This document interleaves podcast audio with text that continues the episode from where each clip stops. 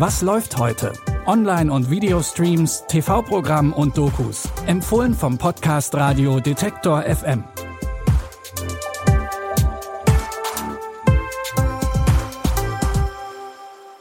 Hallo zusammen, es ist Freitag, der 2. September. Wie immer gibt's von uns drei Streaming-Tipps, die ihr euch jetzt angucken könnt. Vorher gibt's aber noch einen kleinen Einblick in unsere aktuelle Bonusfolge.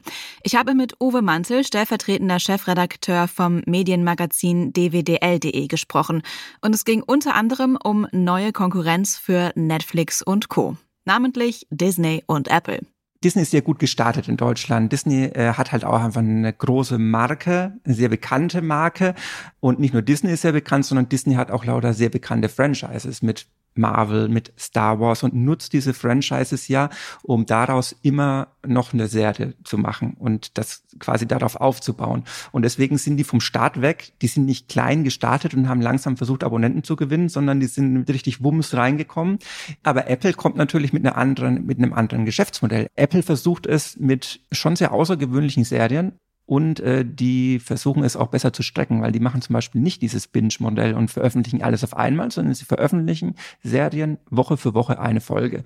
Und äh, dadurch fällt auch nicht so auf, dass sie nicht so viel haben. Die komplette Bonusfolge findet ihr als Podcast exklusiv im Abo bei Apple Podcasts und sonntags ab 15 Uhr läuft sie im Wordstream von Detektor FM. Jetzt kommen wir zu unseren Streaming-Tipps für heute. Los geht's mit der wohl aufwendigsten Serienproduktion aller Zeiten.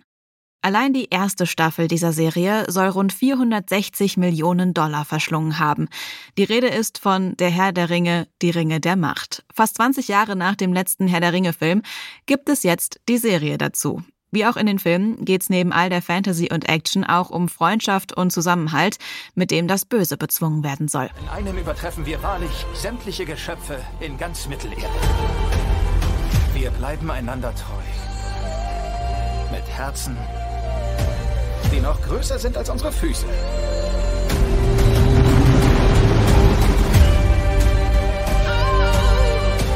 Wir können das überstehen. Du und ich. Du hast lang genug gekämpft, Galadriel. Gib dein Schwert auf. Was soll ohne es aus mir werden? Die Serie spielt vor den Ereignissen aus Herr der Ringe. Genauer gesagt spielt sie im zweiten Zeitalter des Herr der Ringe-Universums, also zu dem Zeitpunkt, als die Ringe der Macht geschmiedet wurden. Sauron will mit deren Hilfe Mittelerde ins Verderben stürzen. In der Serie gibt's viele neue Charaktere, aber auch einige bekannte Namen aus den Filmen sind wieder dabei, unter anderem eben Sauron oder auch Galadriel.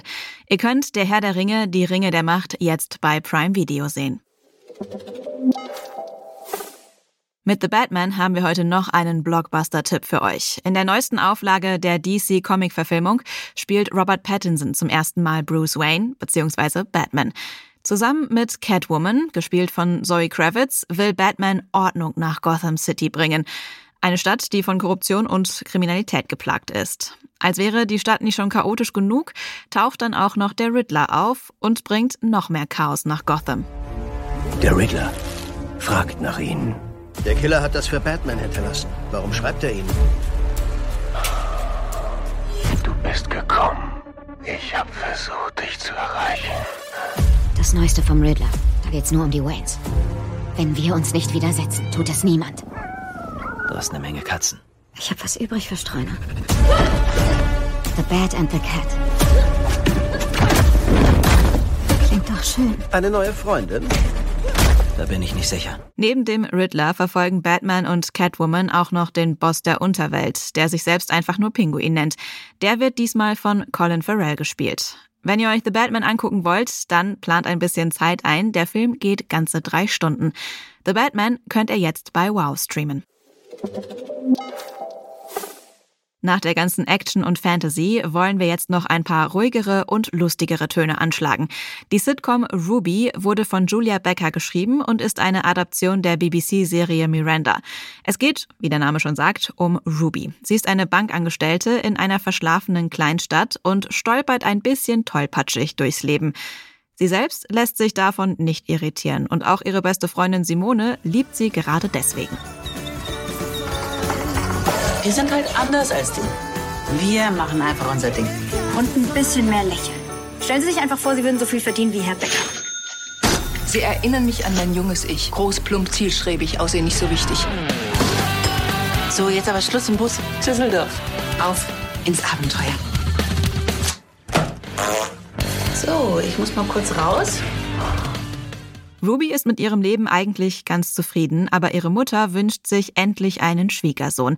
Vielleicht könnte das ja mit Rubys ehemaligem Schulfreund David klappen, auf den sie zufällig trifft, als er von einer Weltreise zurückkommt. Fest steht, die beiden finden sich gut, allerdings sagen sie sich das nicht. Die Comedy-Serie Ruby findet ihr jetzt in der ZDF-Mediathek.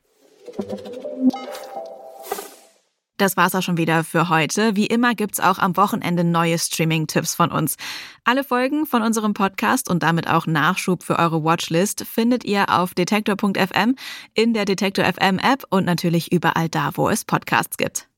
An dieser Episode haben Jonas Nikolik und Andreas Popella mitgearbeitet. Ich bin Anja Bolle und sage Tschüss, bis morgen. Wir hören uns. Was läuft heute? Online- und Videostreams, TV-Programm und Dokus. Empfohlen vom Podcast Radio Detektor FM.